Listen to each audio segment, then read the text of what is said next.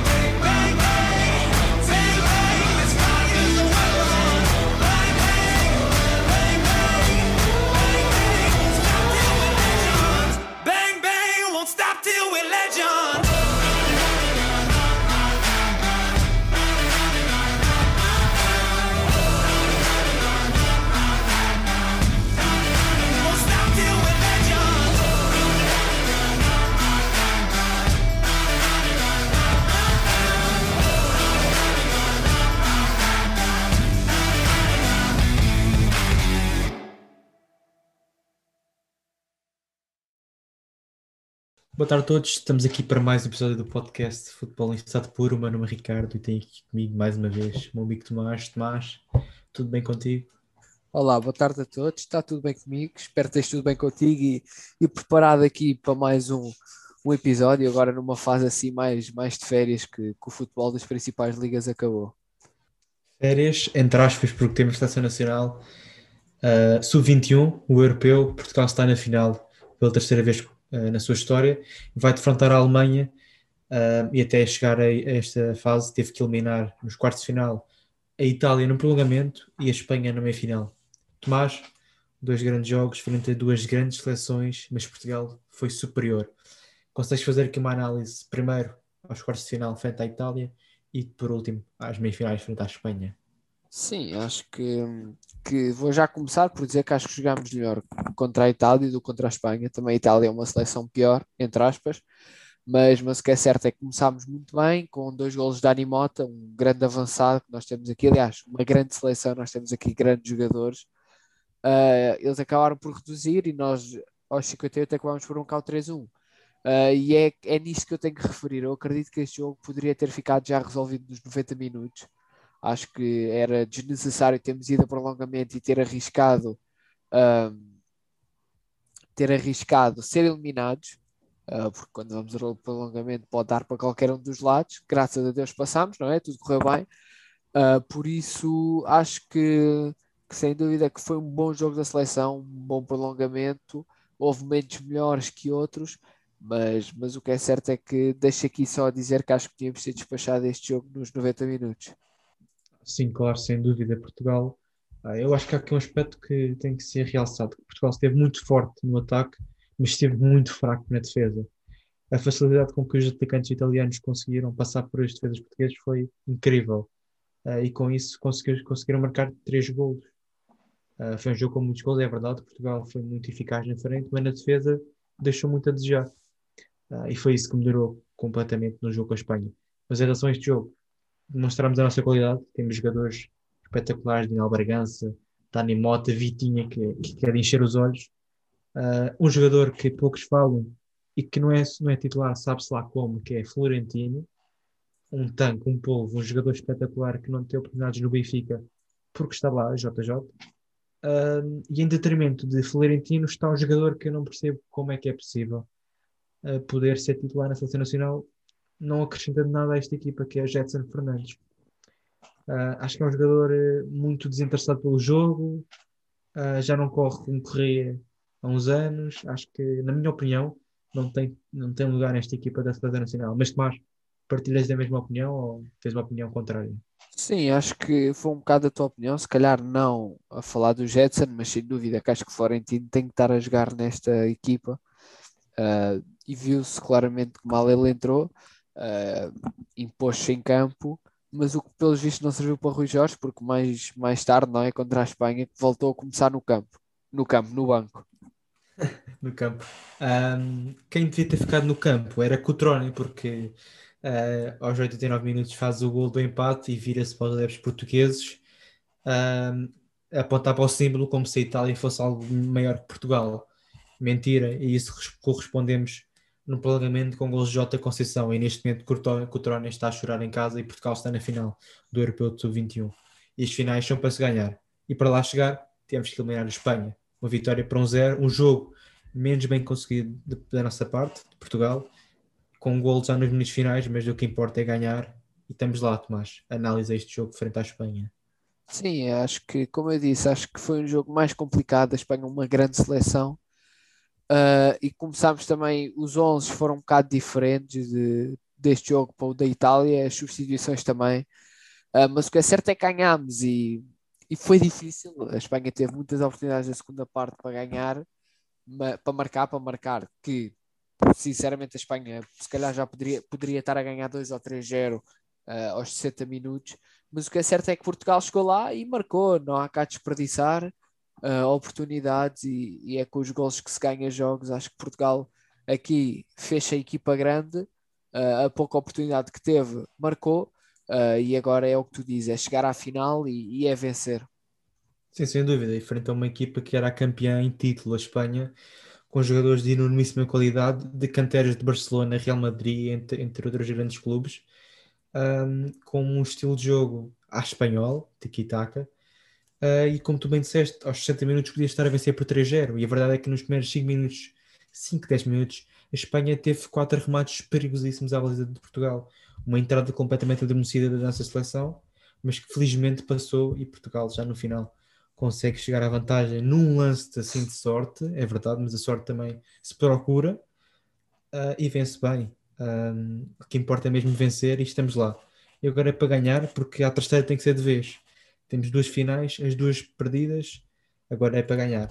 Frente a uma Alemanha que também é uma das melhores seleções neste escalão, que eliminou a Dinamarca por 3-2 no prolongamento nos quartos de final, e agora eliminou os Países Baixos por 2-1 em mais um grande jogo da seleção germânica, que tem jogadores como Wirtz, que tu bem disseste, ainda me lembro há um ano, quando nós estava no Leverkusen, que tu me disseste que era uma grande promessa e que tinha feito grandes jogos eu tenho já olho como para a coisa, eu tenho olho para a coisa. Exatamente. Um, Nemesha, que é um jogador que vamos falar mais à frente, que está a caminho, ou poderá estar a caminho do Sporting. Uh, Baku, uh, Berisha, que é do Salzburg, que é um jogador talentoso, muitos jogadores muito bons. E vai ser difícil vencer esta Alemanha, mas estamos lá e é para ganhar. Portanto, domingo às 8, Portugal estará em campo frente à Alemanha. Um, o jogo vai dar em direto na RTP1, portanto vejam e apoiem a nossa seleção porque precisamos de uma vitória para mostrar mais uma vez o nosso valor. Fechando então aqui o tema do Sub-21, passamos aqui um degrau acima, porque está aí, está aí ao pé o Europeu de, eh, de Séniores, do Europeu 2020, que vai começar já dia 11 ou dia 13, em Portugal uh, se enquadra no, no grupo F, da Alemanha, da França e da Hungria, Tomás, um grupo teoricamente difícil, se calhar o grupo da morte, sem dúvida, mas que Portugal, com a equipa que tem, pode inspirar, sem dúvida, o primeiro lugar e a passagem à próxima fase. Sim, acho que da morte é de certeza, mas, mas o que é certo é que, que vai ser muito complicado. Uh, eu não sei se tu sabes, Ricardo, mas pelos vistos, acho que o jogo de, de Portugal-Hungria ainda vai ser mais complicado, porque eu não sei se tu viste, mas acho que a UEFA já lançou uh, os, a capacidade dos estádios e a, e a percentagem de pessoas que lá pode estar. E caso tu não saibas, acho que o estádio que nós vamos jogar contra a Hungria no primeiro jogo uh, é um estádio que acho que pode levar uh, pode levar cerca de 67 mil adeptos e vão estar 66 mil lugares disponíveis, ou seja, se o jogo poderia ser o mais fácil, acho que agora vai ficar complicado porque não é fácil jogar contra a Hungria e 66 mil adeptos húngaros. Vão estar 66 mil? Exatamente. Vão estar 60. Mas tens a certeza? E tenho a certeza absoluta que eu vi isto nas redes sociais. Vai estar 66 mil adeptos no estádio. Mas são só da Hungria os adeptos? É pá, não sei, mas a maioria deve pois, ser, não é? O jogo em casa, na Hungria. Não, mas é na Hungria o jogo, tenho certeza. É, é, é no Ferenc. Ah, Ferenc, sim, ok, está bem. Exatamente. Pronto, então isso vai dificultar as coisas, né? mas é melhor com público do que sem público, sem dúvida. E Ronaldo gosta muito dos ambientes com público, aqueles que gostam de chamar nomes a ele e dizer como é ser melhor, ou seja, dizer verdades. Uh, mas pronto, uh, Portugal terá jogos difíceis, joga com a Hungria primeiro, depois penso que seja com a Alemanha e com a França depois um, tem que pensar em ganhar jogo a jogo. A Hungria não tem só Boslai, o craque húngaro vai estar fora por lesão. A França tem Benzema de volta, a Alemanha tem Müller um, e também Hummels de volta, portanto vamos ter aqui grandes jogos neste, nesta fase de grupos, Tomás. Um, mas o que tens a dizer aqui destas três equipas que Portugal irá defrontar? Sim, é, pois vou pegar um bocado nisso. Olha, vou-te só dizer aqui ao Ricardo a capacidade total do estádio é 68 mil e vão estar capacidade prevista 67 mil adeptos, por isso basicamente estádio cheio. Um, vai ser um, um, um ambiente espetacular, de certeza. Exatamente, por isso vai, vai ser muito complicado.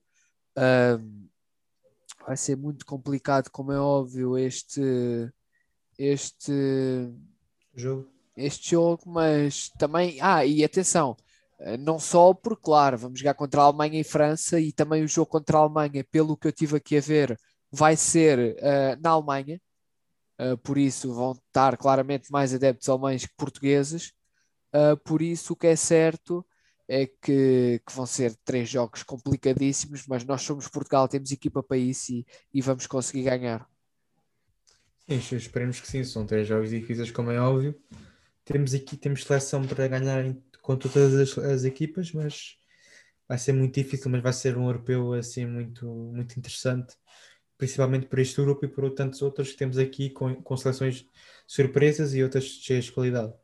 Uh, hoje Portugal joga, hoje sexta-feira, uh, frente à Espanha, um jogo amigável. Um, esperemos que não seja como o último jogo em que acabou por ficar 0-0, que foi uma seca total, mas será um bom treino para o que vem aí, frente a uma seleção, como sempre, uma das melhores da Europa. Fechando aqui então o tema da, do europeu, passamos a um tema importante do futuro de um dos meus grandes clubes, o Barcelona, que começou aqui a reestruturar o seu plantel. Um, Koeman uh, renovou o contrato, um, não sei se será uma boa ideia ou não, mas neste momento, tendo em conta os treinadores disponíveis e a querer ir para o Barcelona, se calhar Koeman era o menos mau, uh, mas oficializou, por outro lado, bons, bons, uh, bons jogadores, como Agüero, Eric Garcia e Emerson. Emerson, um lateral, já esteve no Barcelona, foi emprestado ao Betis e o Betis acabou por assinar a cláusula de compra, mas o Barcelona também tinha uma cláusula de recompra e acabou por assiná-la. Volta, acho que é um bom, um bom jogador, com futuro, mas é bom para estar no banco e para ser suplente.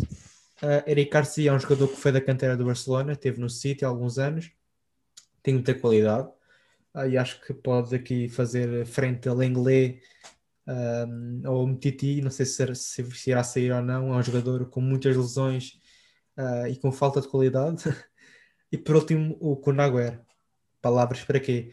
É um jogador talentoso, com um golo, na história, um dos melhores jogadores da história do City, vem acrescentar qualidade ao Barcelona.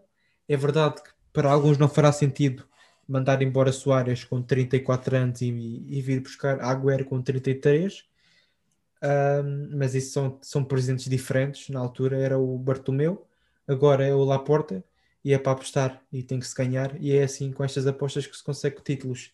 Portanto, o Agüero vem, esperemos que não seja um grande fiasco aí que o Barcelona consiga conquistar, voltar a conquistar títulos, uh, porque é isso que eu quero ver da minha, da minha equipa. Mas Tomás, palavra para a renovação de Kuman e para estas três uh, contratações da equipa Blaugrana.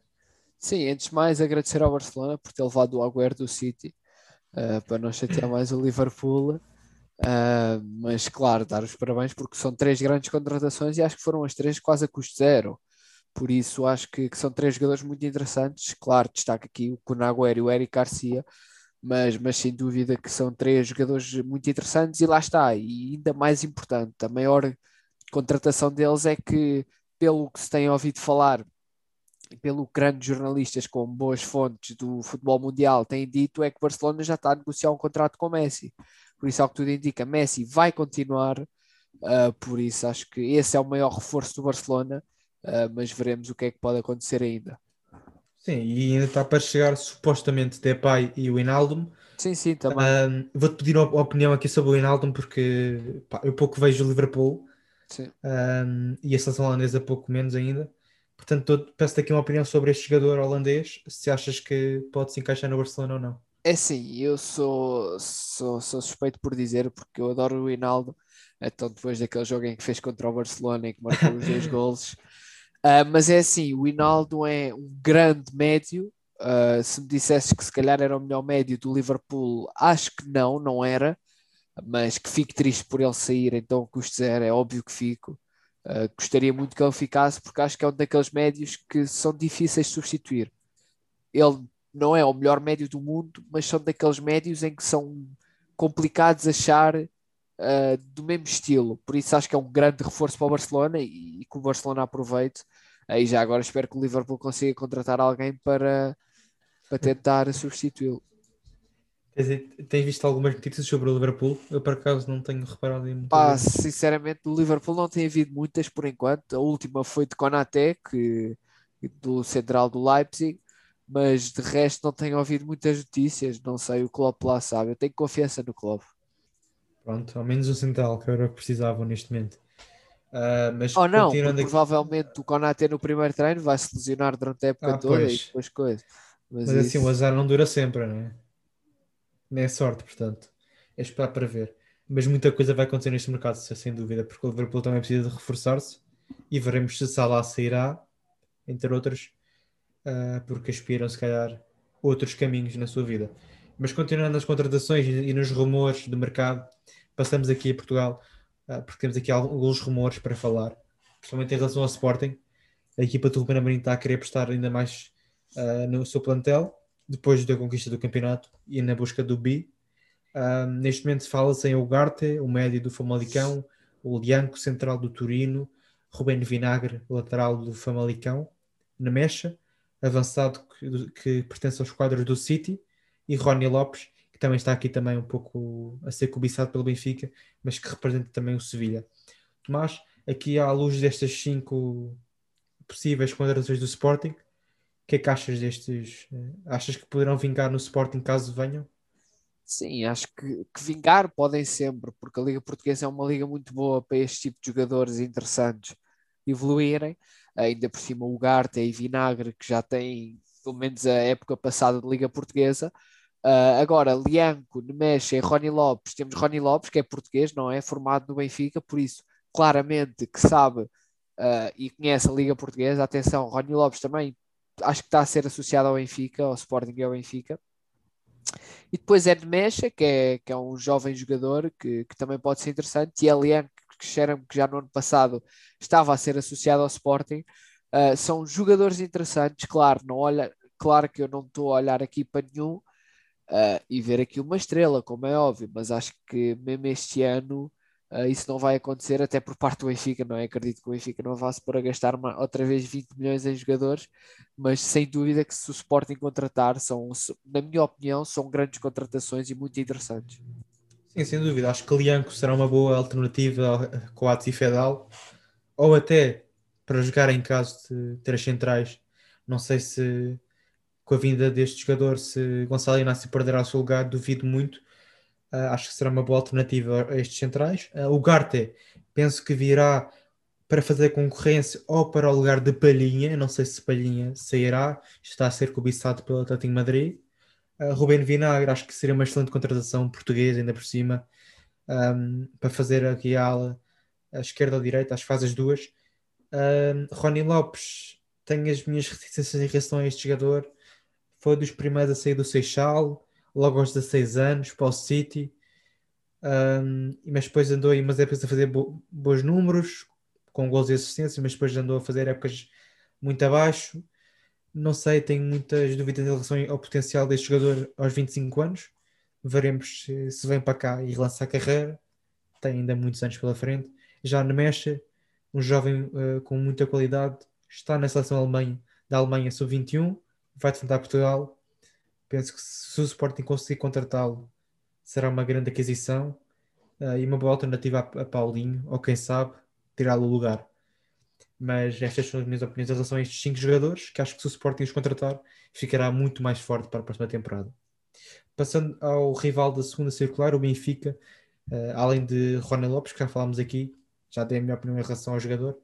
Uh, o Benfica está mais virado para as saídas, porque tem que as fazer, tem que ganhar dinheiro e neste momento fala-se de uma saída de Pedrinho para o Shakhtar Donetsk em valores a rondar os 18 milhões, aquilo que o Benfica pagou ao Corinthians e Krovinovic uh, agora a, custo zero emprestado ou vendido, não se sabe ainda como será, mas está a ser falado para ir para o Spartak Moscovo de Rui Vitória, um dos possíveis adversários do Benfica no playoff de Champions League. Tomás, dois jogadores diferentes, Krovinovic já, já passou o seu uh, o seu ponto alto no Benfica, que foi com a Vitória, e Pedrinho teve aqui um ano uh, com altos e baixos, mas nunca alguém duvidará da sua qualidade naquele pé esquerdo.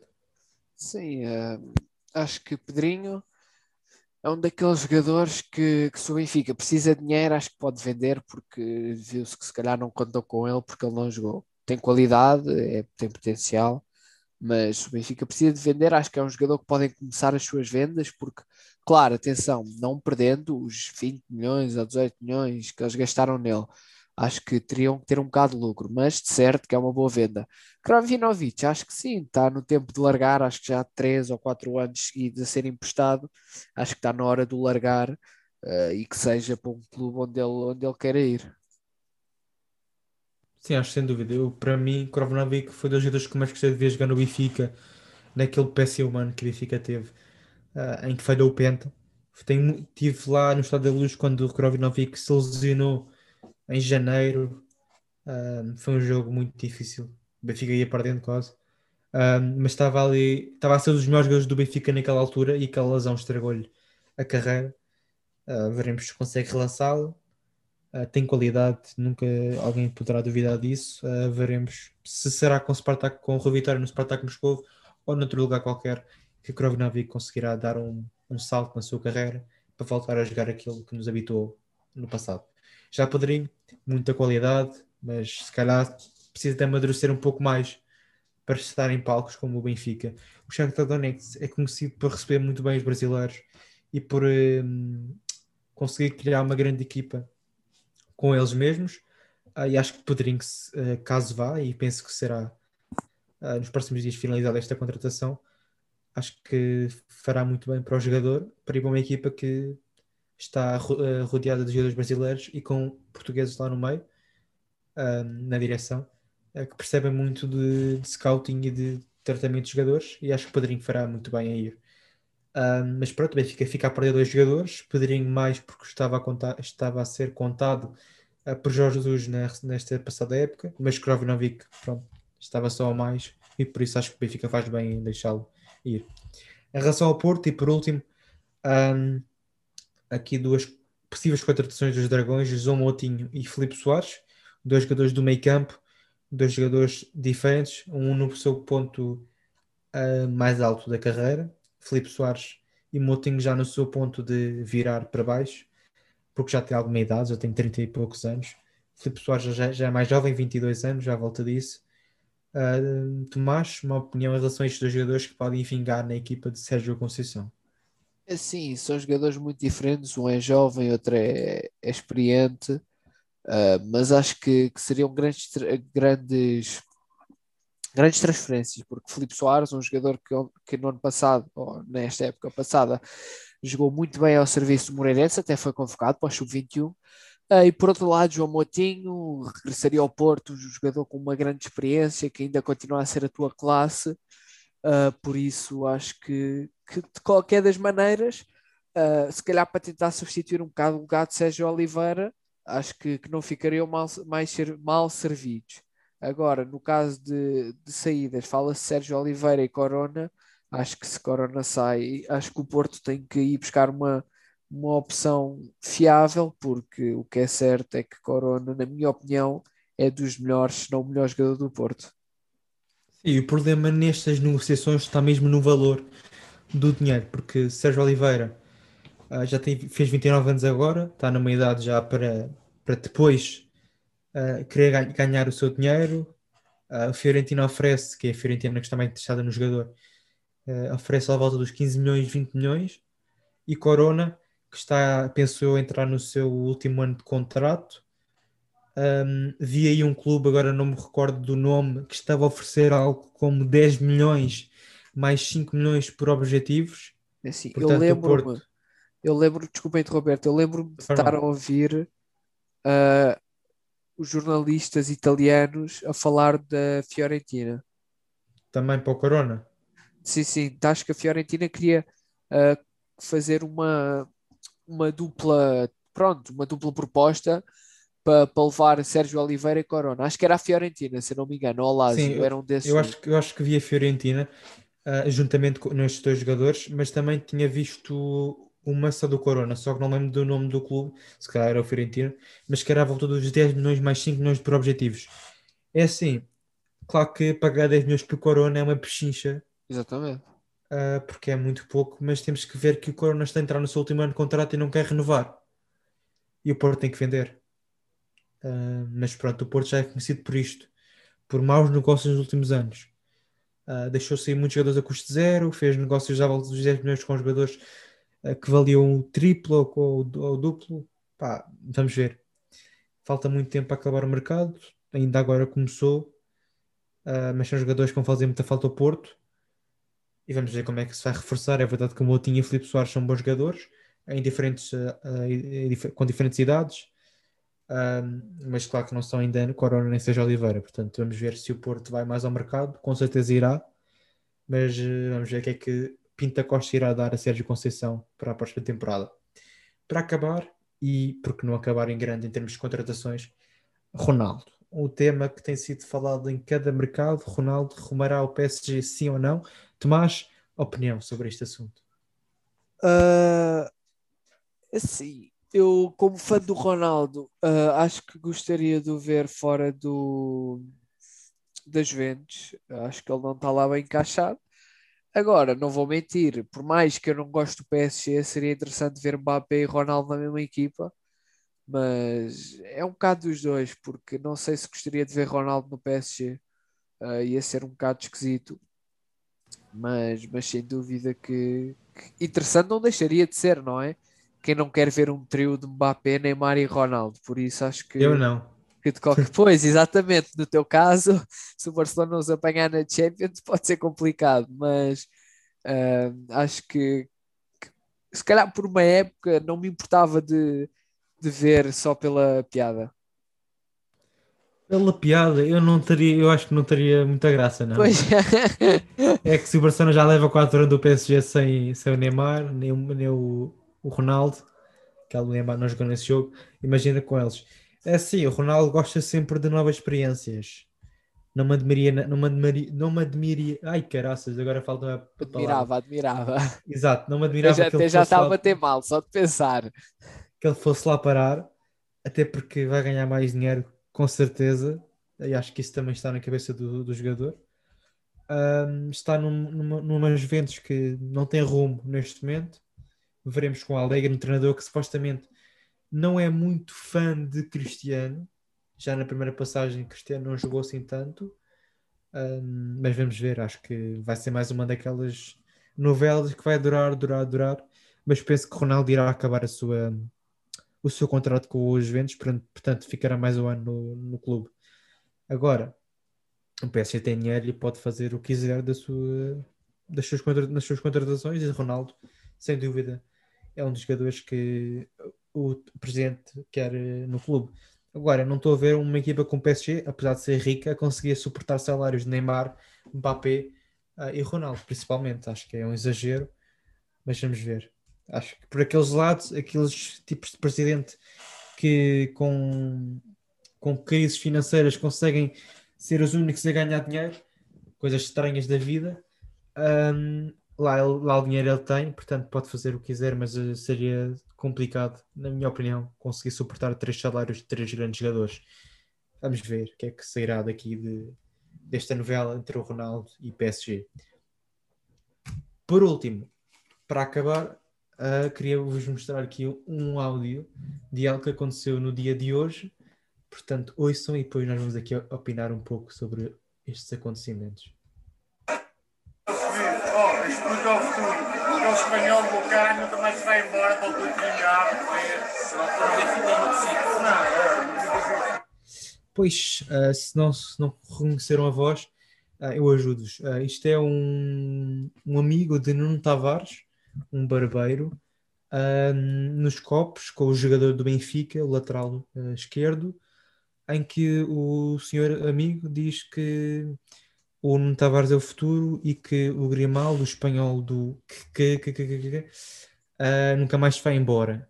E o Nuno Tavares diz que ou é no Benfica ou é no outro lado qualquer. Tomás, está a ser uma polémica gigante em torno deste, deste acontecimento. O Nuno Tavares e Grimaldo já, uh, já se deixaram de seguir, já deixaram de seguir um ao outro nas redes sociais, mas Tomás, apesar deste, de, do pedido de desculpas de Nuno Tavares, qual é a tua opinião sobre este assunto?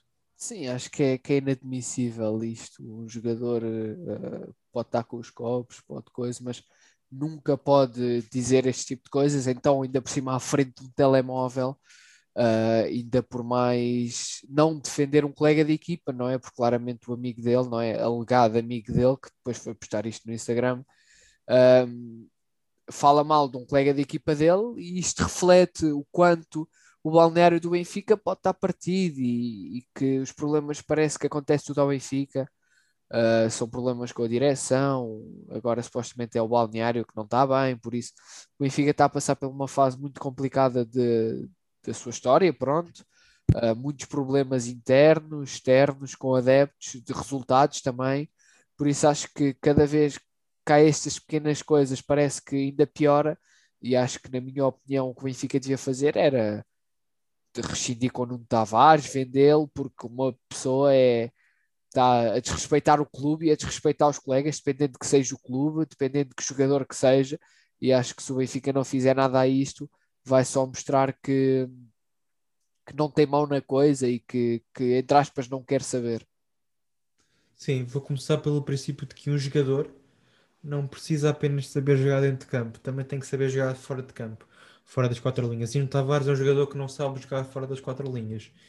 Uh, não sei se recordam, há uns tempos, vídeos de no Tavares a dar linguados a cães, uma atitude, pelo menos que foi posta na internet de um jogador profissional, uma atitude ridícula, algo que meteu nojo a qualquer pessoa, e depois acontece isto.